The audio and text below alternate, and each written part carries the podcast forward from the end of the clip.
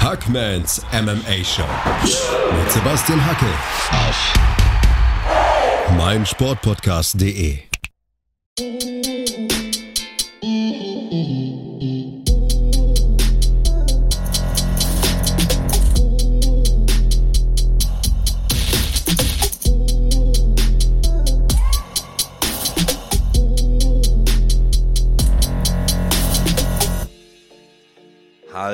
draußen und herzlich willkommen zu einer neuen Ausgabe von Hackmans MMA Show auf meinsportpodcast.de. In dieser Folge möchte ich über die vergangene UFC Fight Night sprechen, vor allem über die Main Events. Glover Teixeira und Andrei Orlovsky, sie sind beide 41 Jahre alt und sie waren die Sieger der Hauptkämpfe am vergangenen Sonntag. Und genau, deswegen lautet das Motto von Episode 61 also 40 ist das neue 30. Denn ganz ehrlich, Leute, die Oldies stehen momentan auffällig auf dem Mittelpunkt. Vor einer Woche haben wir noch über Anderson Silver gesprochen, Olli und ich. Der ist ja schon Mitte 40 und heute geht es also um Glover Teixeira bzw. Andrei Arlovski, den Pitbull. Man spricht ja oft davon und ja, ich nehme mich da selbst nicht aus, dass ein Kämpfer zu spät abtritt oder dass er immer noch kämpft, obwohl er nicht mehr auf dem vermeintlichen Zenit seiner Leistungsfähigkeit ist. Ich werde aber immer vorsichtiger mit solchen Aussagen. Denn erstens, wer bin ich schon? Was gibt mir das Recht, über die Leidenschaft und die Ziele anderer Menschen zu urteilen? Das ist ihr Leben, sie sollen damit machen, was sie glücklich macht. Das steht mir einfach nicht zu. Zweitens, wer sagt denn, dass man aufhören muss, wenn man nur noch 95% der Schnelligkeit, der Agilität, der Ausdauer besitzt, die man mal hatte? Vielleicht kann man, kann man das ja mit Erfahrung kompensieren. Wer weiß das schon so genau? Drittens gibt es tatsächlich Kämpfer, die über Jahre hinweg gute Leistungen abrufen können. Manche sind ja über zehn Jahre auf höchstem Niveau aktiv. Denken wir an GSP, an, ja, ich habe ihn vorher angesprochen, Anderson Silver. Meine Güte, wer fällt mir noch ein? Ähm, Rich Franklin, Randy Couture, Frank Mir oder Diego Sanchez war erst vor kurzem aktiv. Ein Donald Cerrone zum Beispiel war 2007 schon in der WEC aktiv, ist immer noch im UFC-Kader und jagt Rekorde. Und ja, auch ich sage manchmal, vielleicht wäre es besser für sie aufzuhören, aber ich habe es gesagt, es steht mir nicht zu. Sie sind noch immer konkurrenzfähig, sie sind immer noch auf einem guten Niveau und es gibt einfach Kämpfer, die können das lange machen, über zehn Jahre, manche 20. Ich meine, Chael Sonnen, das ist ein gutes Beispiel. Seinen Podcast höre ich ja jede Woche. Der feierte sein Debüt, glaube ich, 97, ja, vor über 20 Jahren. Letztes Jahr ließ er dann nach der Niederlage gegen Lyoto the Dragon Machida die Handschuhe im Käfig. Das sind über 20 Jahre mit Titelkämpfen gewesen, mit spannenden Rivalitäten, mit unterhaltsamen Momenten innerhalb und natürlich auch außerhalb des Käfigs. Ich danke ihm dafür und ich habe den Eindruck, dass er immer noch intelligent, witzig und eloquent seinen Beitrag dazu leistet, dass dieser Sport interessant bleibt und wächst. Weiter so. Ich meine, der hat einen äh, tollen YouTube-Kanal am Laufen, er arbeitet als Experte, er hat einen Podcast, er macht seine eigenen Grappling-Events, die er ausrichtet. Er gibt also auch der nächsten Generation die Chance, eine Plattform zu haben, eine Bühne zu haben. Das respektiere ich. Super Karriere. Und ja, wo waren wir stehen geblieben beim dritten Punkt? Also damit viertens und letztens ich möchte einfach sagen, dass es natürlich auch Schattenseiten gibt. Ich will da gar nicht alles so positiv und gut reden und schön reden. Es gibt Kämpfer, die es natürlich überhaupt nicht wahrhaben wollen, dass es mal vorbei ist, dass es zu Ende geht. Ich denke, BJ Penn ist hier wohl das beste Beispiel. Auf der anderen Seite respektiere ich aber trotzdem auch seine Liebe zum Sport. Du bekommst den Fighter immer aus dem Oktagon, aber das Oktagon bekommst du manchmal nicht aus dem Fighter. Ist leider so, irgendwie aber auch schön, irgendwie auch poetisch, dass jemand die Sache so liebt und sich der Sache so hingibt, so widmet, dass er es einfach am liebsten ewig machen würde. Und ja, ewig, das ist ein gutes Stichwort. Somit kommen wir zu einem der Sieger des vergangenen Wochenendes. Andre the Pitbull Arlovski feierte im November 2000, so steht sie auf meinem Zettel, also vor ziemlich genau 20 Jahren sein UFC-Debüt kam damals, so steht es wenigstens auf Wikipedia geschrieben, mit einer Bilanz von drei Siegen und einer Niederlage in die UFC ähm, gewann seinen ersten Kampf gegen Aaron Brink und zwei Dekaden später sitze ich also hier vor meinem Podcast-Mikro und er gewinnt gegen Tanner Bowser. Mittlerweile ist die Bilanz 30 zu 19, zwei No-Contests gab es auch noch. Und klar, ich weiß, was ihr denkt. Das ist auch richtig. Da stehen 19 Niederlagen, die kann man nicht einfach wegradieren. Aber ich habe in meinem Leben gelernt, dass es nicht immer um den Sieg geht. Weder im MMA noch im echten Leben. In meinen Augen ist man ein Gewinner, wenn man nie aufgibt. Und klar, nochmal, mir ist bewusst, dass es für einen Fighter schwere gesundheitliche Risiken bedeuten kann, wenn er zu lange aktiv bleibt. Wir sind nicht beim Fußball oder beim Golf. Wir sprechen hier vom Kontaktsport, vom Kampfsport. Aber Arlovski hat von seinen letzten vier Kämpfen drei gewonnen. Das muss man einfach mal stichhaltig festhalten. Er hat Ben Rothwell besiegt, er hat Philippe Lins besiegt und nun auch den jungen Tanner Bowser, den ja viele mit Lyoto Machida verglichen haben, aufgrund des äh, Karate-Hintergrunds. Viele haben gesagt, das könnte der neue George St. Pierre werden, weil er aus Kanada kommt. Er könnte dieses Land wieder auf dem Rücken tragen, wie es GSP 1 gemacht hat.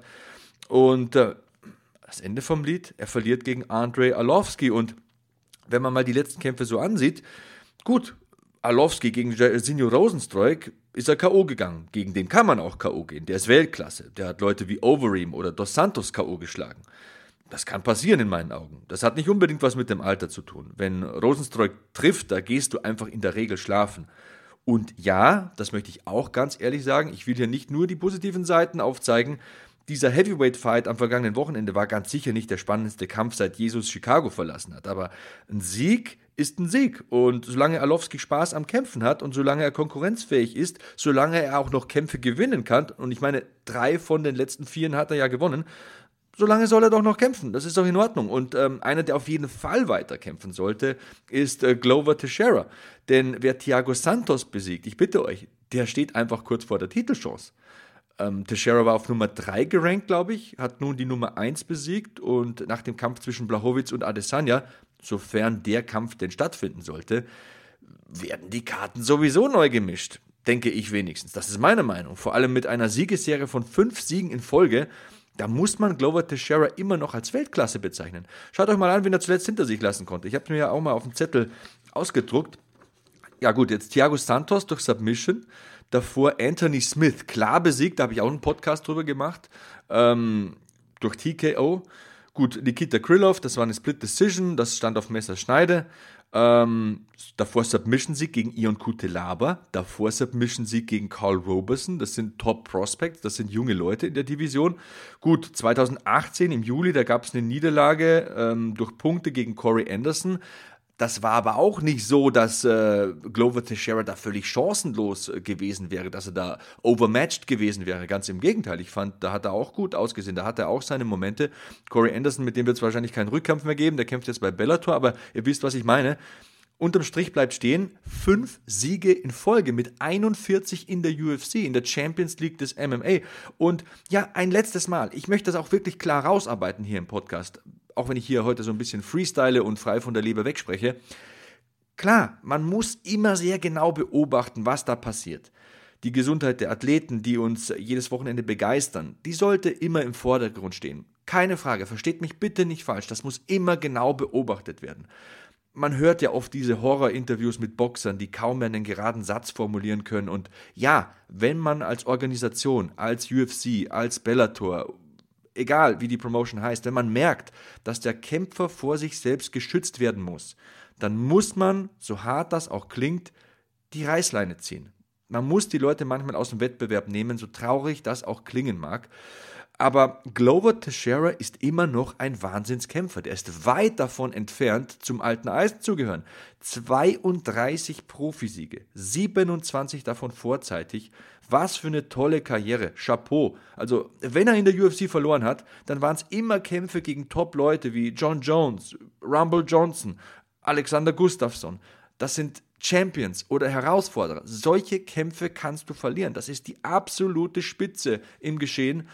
Und äh, das ist völlig normal, dass man da auch mal eine Niederlage einsteckt. Aber er ist für mich jetzt der Top-Herausforderer im ähm, Halbschwergewicht. Er steht da jetzt in der Warteschleife und er ging als Außenseiter in diesen Kampf gegen Santos, der ja eigentlich jedem Fighter Respekt einflößen sollte. Also das ist wirklich ein Killer. Schaut euch mal diese Bilanz an. 21 Siege, 16 davon vorzeitig, 15 von den 16 vorzeitigen Siegen kamen durch KO zustande.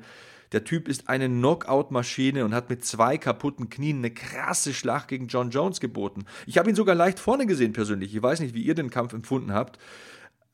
Was ich damit sagen will, du wirst nicht einfach so an Nummer 1 gerankt.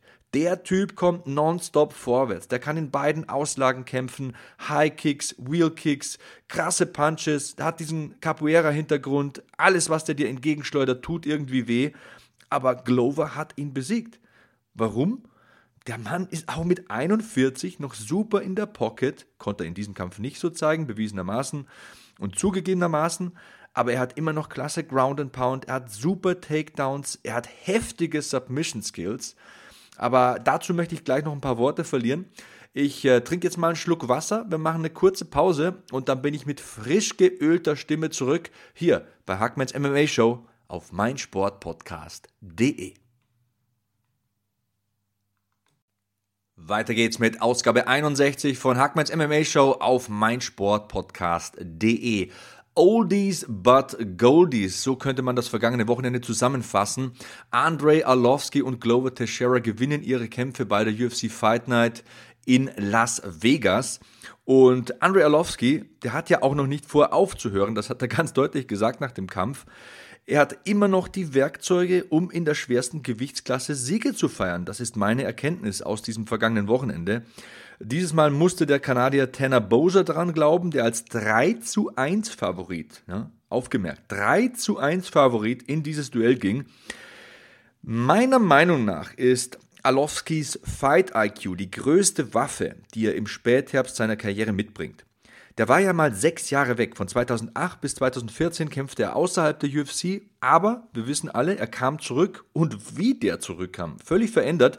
Er ist jetzt kein wilder Brawler mehr, er ist nicht mehr der schnellste und der beweglichste Kämpfer, aber er kämpft klug, er versteckt seine Schwächen gut und besiegt mit dieser Vorgehensweise junge Kämpfer, auch nach 20 Jahren noch. Der Typ ist ein ehemaliger UFC-Champion, verdammte Axt. Das respektiere ich einfach und deswegen muss über so ein Thema auch ausgiebig gesprochen werden. Ich meine, niemand hat im UFC-Schwergewicht öfter gewonnen als Andrei Arlovski. Das ist ein Stück Geschichte, Freunde der Sonne. Ich meine, 51. Profikampf, 33 Kämpfe in der UFC. Seit dem Jahr 2016 hat er jedes Jahr mindestens dreimal in der UFC gekämpft. Leute, das sind wuchtige Zahlen.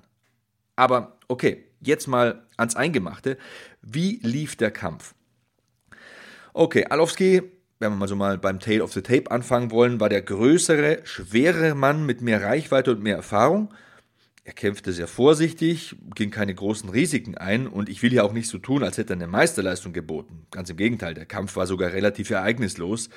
Beide hatten es nicht unbedingt eilig und keiner wollte den Abzug vorzeitig ziehen. Ähm, aber die erste Runde hat Alowski meiner Meinung nach gewonnen.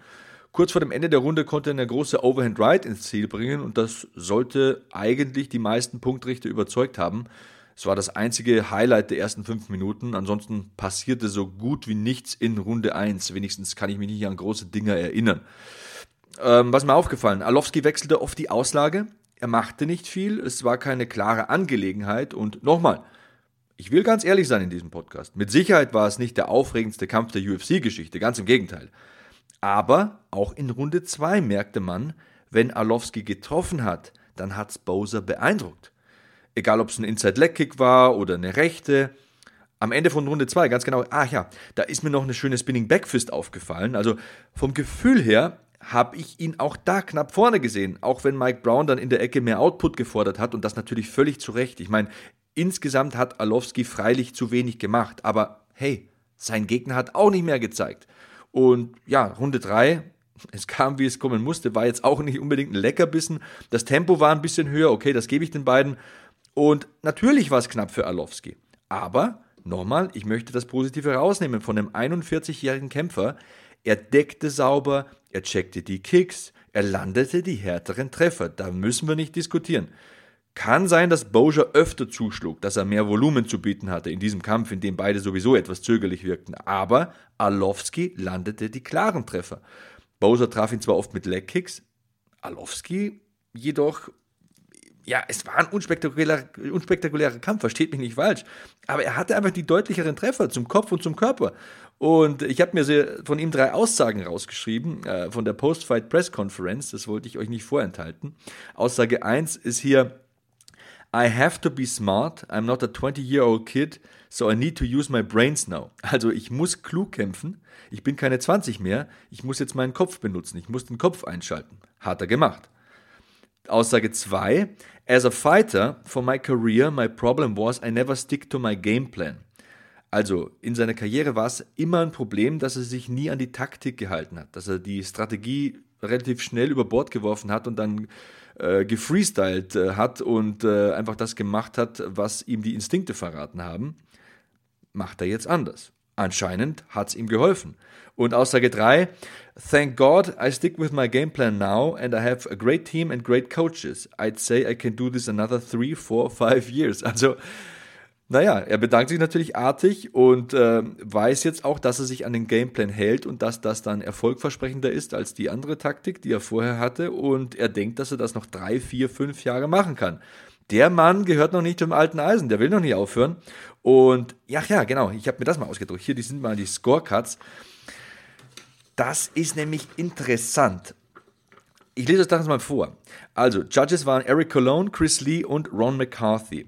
Interessant ist aber, Eric Cologne gibt Runde 2 und 3 für Andre Arlovski. Chris Lee gibt Runde 1 und 3 für Andre Arlovski. Ron McCarthy gibt Runde 1 und 2 für Andre Arlovski. Was sagt uns das? Jeder Kampfrichter hat Andre Arlovski zwei Runden gegeben, aber jeder Kampfrichter hat unterschiedliche Runden an Andre Orlovsky gegeben. Zäumen wir das Pferd von hinten auf. Eric Cologne hat äh, Runde 1 für Tanner Bozier gewertet. Chris Lee hat Runde 2 für Tanner Bozier gewertet. Und Ron McCarthy Runde 3 für Tanner Bozier. das ist sehr, sehr ungewöhnlich. Also komplett unterschiedliche Punktzettel, aber unanimous decision, ne? Also die äh, Kampfrichter geben jeweils zwei Runden für Arlovski und nur eine für Bowser, auch wenn sie es vollkommen unterschiedlich machen. Aber das Ergebnis unterm Strich der 19. Sieg im UFC Heavyweight für Andrei Arlovski. Dieses Mal durch äh, Punktentscheid.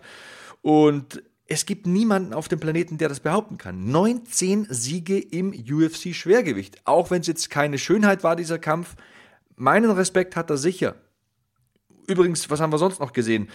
Die anderen Kämpfe möchte ich natürlich nicht komplett unerwähnt lassen, auch wenn der Fokus heute auf den Oldies liegt und das meine ich natürlich höchst äh, ähm, respektvoll. Ähm, zum einen mal, ja, Jan Gionan gehört die Zukunft, nicht nur wegen diesem Sieg gegen Claudia Gardelia.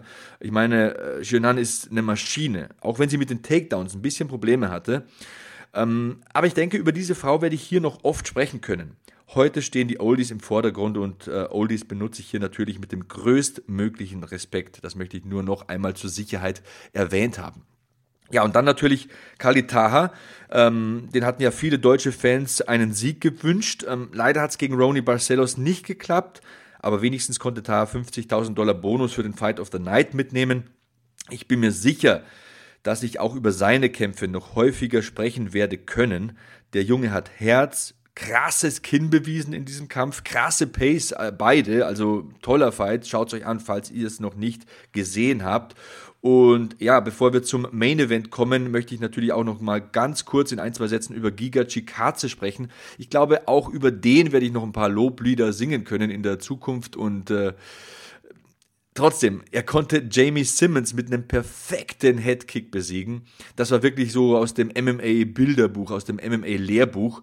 Zuerst kam der Kick zum Körper und wenn ihr das schon mal selbst erlebt habt, es ist ja dann klar, wenn man mal was Hartes zum Körper bekommen hat, dann schützt man instinktiv den Körper. Man will das einfach nicht nochmal passieren lassen. Man muss da wirklich zusehen, dass man das nicht macht, weil meistens passiert dann nämlich Folgendes. Wenn die Hand, die ja eigentlich den Kopf decken sollte, dann runtergeht, wird es gefährlich, weil man will die Rippen schützen, man will den Körper schützen, weil das ja wehgetan hat. Und genauso war es hier.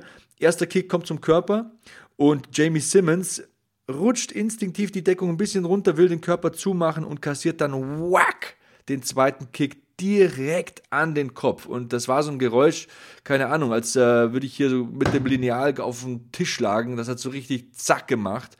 Also war so richtig Knochen auf Knochen, Schienbein geht zum Kopf und Jamie Simmons fällt um wie ein nasser Sack. Ähm, Giga Chikaze schlägt dann den Sargnagel ein, sozusagen, Ground and Pound.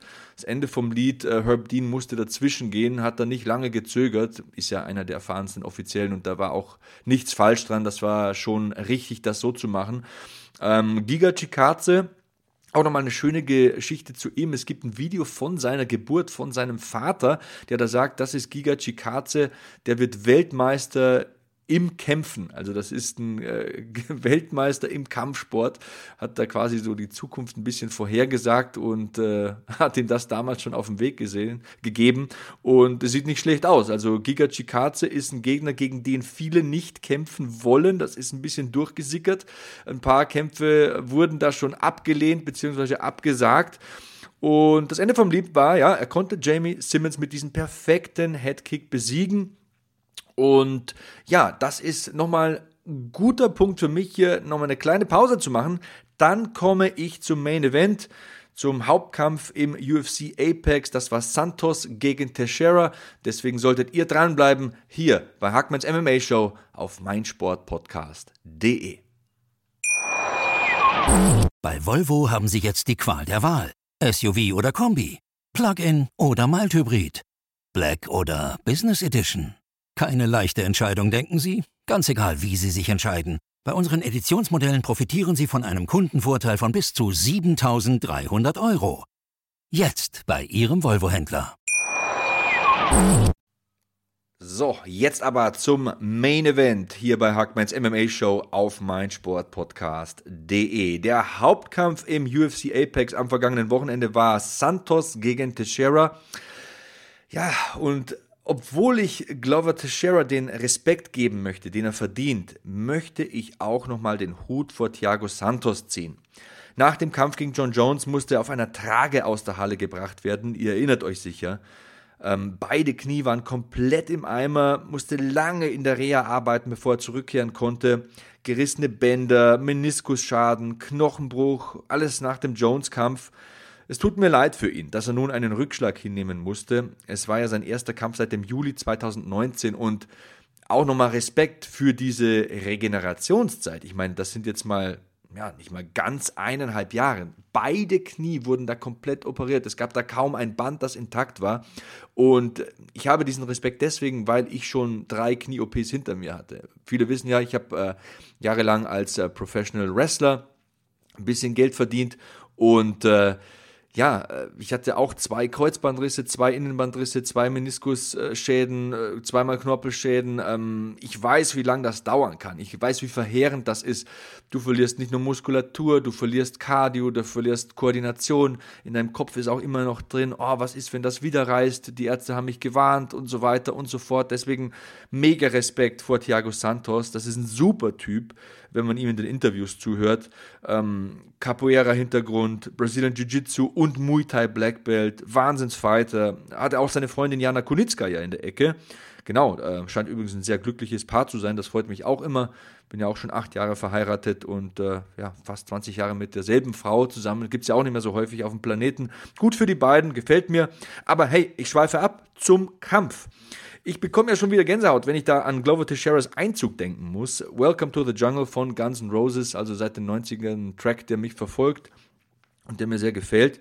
Und ja, bevor wir zu Runde 1 kommen, das noch vielleicht. Ähm, Alex Pereira ist natürlich ein wichtiger Mann in der Ecke von Glover Teixeira. Ich weiß nicht, ob ihr das wisst, aber das ist einer der besten Kickboxer im Mittelgewicht auf diesem Planeten. Champion by Glory. Was willst du mehr? Ich meine, Sharon musste sich zwar nicht auf diese Skills verlassen, die er da mit Alex Pereira trainiert haben sollte, wenigstens mal, aber eins nach dem anderen. Wir kommen jetzt mal zu Runde 1. Und ja, das war ein ganz anderer Kampf als der Co-Main-Event. Ich meine, äh, sehr viel Action, kein Abtasten, was selten ist in einem Fünf-Runden-Kampf. Äh, frühes Feuerwerk von Santos, der sofort harte Treffer landete, ist ja wirklich ein Dampfhammer, ein Vorschlaghammer, das bedeutet ja Maheta. Ähm, und Teixeira hat auch in dieser Phase seiner Karriere noch ein sehr gutes Kind. Das ist für mich einfach unterm Strich hängen geblieben. Und der schaltete direkt in den Notfallmodus. Der versuchte Takedowns, er drückte Santos an den Zaun. Santos wurde dann nach einem Takedown gemountet und das ist natürlich genau das Element von Glover Teixeira. In dieser Position willst du gegen ihn nicht sein. Teixeira verbrachte die meiste Zeit von Runde 1 on top und holte sich die Runde in meinen Augen. Er schlug zwar viel, aber großen Schaden konnte er nicht anrichten. In meinen Augen trotzdem eine 10-9 für Teixeira, auch wenn Santos am Anfang ein paar Mal treffen konnte. Die ersten 30, 40, 50 Sekunden Effective Striking, okay, aber der Rest der Runde, drei, vier Minuten lang, das war Aggression, das war Octagon-Kontrolle, das war super Grappling von Glover Teixeira. Deswegen würde ich mal sagen, Runde 1 war eine 10-9 für ihn. Und Runde 2 war im Grunde genommen dasselbe Bild. Santos war der bessere Striker, ja, aber es dauerte eben keine 30 Sekunden, bis sich Glover einen riesen Takedown holte. Und ich war überrascht. Ich war wirklich überrascht, dass Santos Halfguard Game so inaktiv war. Ich weiß nicht, sagt mir gerne eure Meinung. Ihr wisst ja, Hashtag HackmanMMA. Ich bin Sebastian Hackel bei Twitter oder Instagram. Das Halfguard Game war so inaktiv. Ähm, ich habe dann auch noch mal ein paar alte Kämpfer von Santos geschaut. Für einen Brazilian Jiu-Jitsu Black Belt ist er vom Rücken aus nicht unbedingt gefährlich. Also, ich weiß nicht, an was es lag. Hat er nicht die Kondition von früher? War es der Ringrost? Sei es wie es sei, Glover ging an die Arbeit und er ließ Santos überhaupt keinen Platz, er machte Druck, beschäftigte Santos, war zwischendurch sogar in der Mount und ermüdete seinen Gegner zusehends. Und ich war wirklich überrascht. Also ich muss das nochmal sagen, ich muss das einfach loswerden. Santos ist ein BJJ Black Belt, aber seine Schultern waren immer flach auf dem Boden. Er schrimpte nicht raus, er drehte sich nicht auf die Hüfte, er holte sich keine Underhooks der wirkte irgendwie wie ein Fisch am Trocknen. Und ähm, ja, in meinen Augen könnte man die zweite Runde vielleicht sogar 10-8 für Glover werten, denn wenn die Runde noch fünf Sekunden gedauert hätte, dann wäre Santos im Rear Naked Choke eingeschlafen. Das war richtig, richtig knapp, das Ding. Und Runde 3 war dann völlig irre. Also insgesamt wirklich ein toller Kampf. Ähm, Santos stuffte den Takedown-Versuch von Glover und traf ihn nochmal richtig hart. Also seine Ecke hatte das auch so gefordert. Der Trainer meinte da, ist mir egal, wie du es machst, Junge, aber lass ihn nicht mehr auf deine Beine kommen, lass ihn nicht mehr an dich rankommen, verhindere die Takedowns und schlag zu, verdammte Axt. Und das tat er auch. Also er schickte Glover nochmal auf die Bretter und plötzlich war Santos oben in der Halfguard von Glover Teixeira. Und dazu möchte ich gleich noch ein paar Worte sagen, denn ich widerspreche der Dominic Cruz der da meinte, das sei eine gute Idee gewesen, sehe ich völlig anders. Egal. Ähm, bei einem Scramble konnte dann Glover Teixeira auf den Rücken von Santos kommen und erntete die Früchte seiner Arbeit. Santos war einfach schon ziemlich erschöpft nach diesen ersten beiden Runden, die ziemlich anstrengend gewesen sein müssen. Und das war einfach eine BJJ-Meisterleistung, denn Glover Teixeira besiegte dann Thiago Santos durch Aufgabe im Rear Naked Choke in Runde 3. Wir halten fest, zwölf vorzeitige Siege im UFC Halbschwergewicht auf dem Konto von Glover Teixeira. Das ist einsame Spitze. Ähm, trotzdem auch nochmal großen Respekt an Thiago Santos, nach so einer Verletzung überhaupt mal zurückzukommen. Das zeugt von Charakter. Und jetzt, bevor ich es vergesse, äh, nochmal äh, keine Kritik an Dominic Cruz, das kann man so sehen. Aber ich glaube, es war keine gute Idee, nach dem Knockdown von Santos direkt in die Guard zu springen von Glover Teixeira. Man hat in den ersten beiden Runden ganz deutlich gesehen, dass das BJJ und das Grappling von Teixeira und das BJJ und das Grappling von Santos auf einem völlig anderen Level ist. Und Glover Teixeira konnte eine stabile Halfguard bekommen, hat sich dann in einem Scramble rausgearbeitet und ist ihm auf den Rücken geschlüpft. Ich glaube, besser wäre es wirklich gewesen, auch für die Kondition von Santos, da nicht zu überpacen nochmal einen Schritt zurück zu machen und äh, Teixeira aufstehen zu lassen. Er hat gesehen zum, End, zum Anfang von Runde 3, dass er den Takedown stuffen kann, dass er ihn verhindern kann, dass er ihn weghalten kann. Und die Takedowns, das, die sind auch anstrengend. Die machst du nicht mehr in Runde 3, 4, 5 mit der Frequenz, in, die, in der du sie in der ersten und zweiten Runde gemacht hast. Deswegen glaube ich, die Zeit hätte vielleicht ein bisschen für Santos gespielt. Auch glaube ich, dass er sich vielleicht ein bisschen hätte erholen können und durchpumpen hätte können im Stand. Und wer weiß, was passiert wäre. Ähm, hätte, hätte, Fahrradkette, ist, ist egal. Aber ähm, Dominic Cruz hat gemeint, ja, gut, da direkt fürs Ground and Pound zu gehen. Er konnte nicht viel Ground and Pound anbringen. Glover Teixeira hat da gleich eine stabile Position gef äh, gefunden, hat äh, eine Form von Guard etabliert, hat sich Underhooks geholt, hat dann den Rücken bekommen. Ich weiß nicht, ich glaube, es wäre vielleicht besser gewesen, da auf Abstand zu gehen und dann das Ding im Stand stattfinden zu lassen. Denn welche Schwäche hat Glover Teixeira in dieser Phase seiner Karriere? Er ist nicht mehr der schnellste, er ist nicht mehr der reflexstärkste Boxer. Und wenn das Geschehen in der Mitte stattfindet, dann hat er einfach die Nachteile gegen den explosiven, spritzigen, hart schlagenden Mann wie Santos. Aber das sind meine Two Cents. Ich möchte auch gar nicht zu sehr den Experten geben. Ich glaube einfach, dass es keine gute Idee war, direkt blind in die Halfguard zu hechten. Und das Ende vom Lied, ja, steht fest. Also Sieg für Glover Teixeira per Aufgabe im Rear Naked Choke. Ähm, ja, was gibt es noch zu sagen zu diesem Kampf? Teixeira sagte dann auch nach dem Kampf noch klipp und klar, dass er die Titelchance will. Das finde ich immer gut. Ich finde es immer blöd, wenn sich ein Kämpfer hinstellt nach einem großen Sieg und sagt, ja, egal wen mir die UFC jetzt vorsetzt, ich kämpfe gegen jeden, ich bin so brav und so gut. Nee, nee, Junge, Champion herausfordern. Du bist 41. Keine Faxen machen. Komm, hast jetzt die Nummer 1 besiegt, vollkommen richtig, da stehe ich voll hinter. Das war richtig, das war sogar das einzig Richtige hier zu sagen, ich will den Champion. Dana, auf was warten wir hier? Ich bin 41, 5 Siege in Folge. Soll ich nochmal äh, ein paar Tomatendosen wegtreten hier oder gibst du mir jetzt den Champion. Das war total richtig, das ist gut so. Und äh, Glover Teixeira hat auch nochmal gesagt, Maheta heißt Vorschlaghammer. Ich kann bestätigen, der Typ trifft wie ein Vorschlaghammer. Ich glaube, ich habe mir irgendwas gebrochen im Gesicht. Ich hoffe es ja nicht für Glover Teixeira, aber er hat nochmal bestätigt, wie hart äh, Thiago Santos schlagen kann.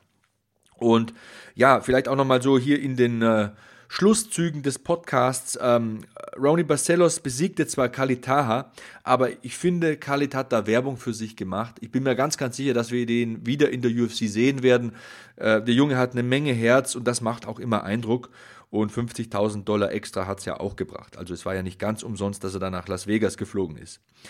Ja, ähm, auch für Yan Xiunan war es kein einfacher Abend. Sie hat zwar gewonnen, hat jetzt eine Bilanz von 6 zu 0 und ich denke mal, wenn ich hier so an meiner Kristallkugel reiben würde, dass da irgendwann mal eine Titelchance für sie steht, wenn sie so weitermacht wie bisher. Ich glaube, die Frau hat eine Menge vor sich hier in der größten Liga des MMA weltweit. Und ähm, ja, genau, der Performance of the Night Bonus, der ging natürlich an Giga Shikaze für diesen Headkick und das Ground and Pound. Wahnsinnig gut gemacht, dieser Headkick. Also ich möchte da wirklich nochmal davon schwärmen. Und ja, Herb Dean ging dazwischen das war dann Ende Gelände. Ähm, ja, das so in Kürze die emotionalen Höhepunkte. Ich wollte das Ganze, weil ich heute alleine bin, nicht zu lange werden lassen. Das soll ja auch nicht irgendwann langweilig werden. Ähm, Oldies but Goldies, da steht für mich fest nach diesem Kampfabend. Und ihr könnt mir eure Meinung zukommen lassen. Hashtag HackmanMMA, ich glaube, ich habe es vorhin schon mal gesagt. Ich bin Sebastian Hackel bei Twitter und Instagram. Ähm, es gibt diesen Podcast ja kostenlos und überall. Also wir sind bei Apple Podcasts, bei Google Podcasts, wir sind bald auch auf Spotify, das ist auch eine gute Nachricht. Also in den kommenden Wochen sollte dieser Deal fixiert werden. Bald sind wir bei Spotify, dann sind wir wirklich überall mit Hackmans MMA Show und auf meinsportpodcast.de könnt ihr das ja sowieso finden. Am kommenden Wochenende, genau, das ist vielleicht noch ein guter Plug, da kommentiere ich wieder auf der Zone. Ähm, Viele sagen ja, sie hören normalerweise Originalton, aber sie sind durch diesen Podcast auf den deutschen Ton gekommen und hören immer gerne zu. Und ich soll das doch sagen, wenn ich kommentiere. Also äh, bin meiner Schuldigkeit danach gekommen. Am kommenden Wochenende ist es wieder soweit. Ich kommentiere auf der Zone und ich freue mich schon wahnsinnig drauf. Ähm, ansonsten war es das, glaube ich, für heute. Wir haben über die Maincard gesprochen des vergangenen Wochenendes, haben festgestellt, dass man manchmal doch nicht zum alten Eisen gehört, auch wenn das schon gemunkelt wird. Und das ist die Message dieses Podcasts. Ich möchte es auch nochmal ganz deutlich sagen. Es ist nicht mehr wichtig zu gewinnen im Leben. Der Sieg steht nicht immer im Vordergrund. Und das ist für mich auch so diese Kernbotschaft, die ich und diese Kernbotschaft nehme ich ja so häufig für mich mit aus dem Kampfsport, fürs echte Leben. Das ist diese Botschaft, die ich für mich, für mein Leben aus diesem vergangenen Wochenende mitnehme und rausziehe. Zu gewinnen und ein Sieger zu sein, bedeutet einfach nur, dass man niemals aufgibt. Eine Niederlage kommt, eine Enttäuschung kommt. Man versagt mal hier, man versagt mal da, man bringt mal hier nicht die Leistung, die man sich gewünscht hat und da mal nicht. Ist egal. Am Ende bleibt stehen, niemals aufgeben. Never give up. Und das ist ein gutes Stichwort und ein gutes Schlusswort für diesen Podcast, vor allem, denn ich bin mit meiner Zeit am Ende. Ihr bleibt sicher, ihr bleibt sauber, ihr bleibt am besten safe und ich sage so long, Hackman out. Bis zur nächsten Episode. Mm-hmm.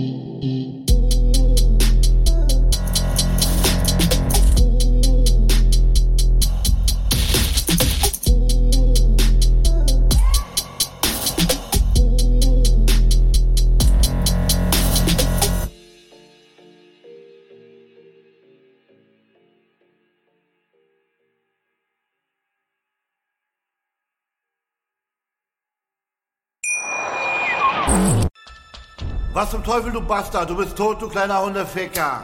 Und dieser kleine Hundeficker, das ist unser Werner. Ein ganz normaler Berliner Kleinstkrimineller, der dann aber im Knast das Ding seines Lebens dreht. Una Fantastica Risetta Perla Pizza. Er klaut seinem Zellengenossen ein Pizzarezept. Aber nicht irgendeins. Und mit dem eröffnet Werner dann die beste Pizzeria Berlins. Doch Werners Glück ist nur von kurzer Dauer. Denn es hagelt Probleme. Werners Pizzaparadies. Erstmals großes Kino- und Podcast-Format. Mit fetter Starbesetzung. Alina But, Kida Ramadan, Edin Hasanovic, Oliver Koritke, Ralf Richter, Ben Becker, Winfried Glatzeder, Anna Schmidt und viele mehr. Abonniert die Scheiße. Jetzt macht schon, mach! Hackmans MMA Show mit Sebastian Hacke auf meinsportpodcast.de.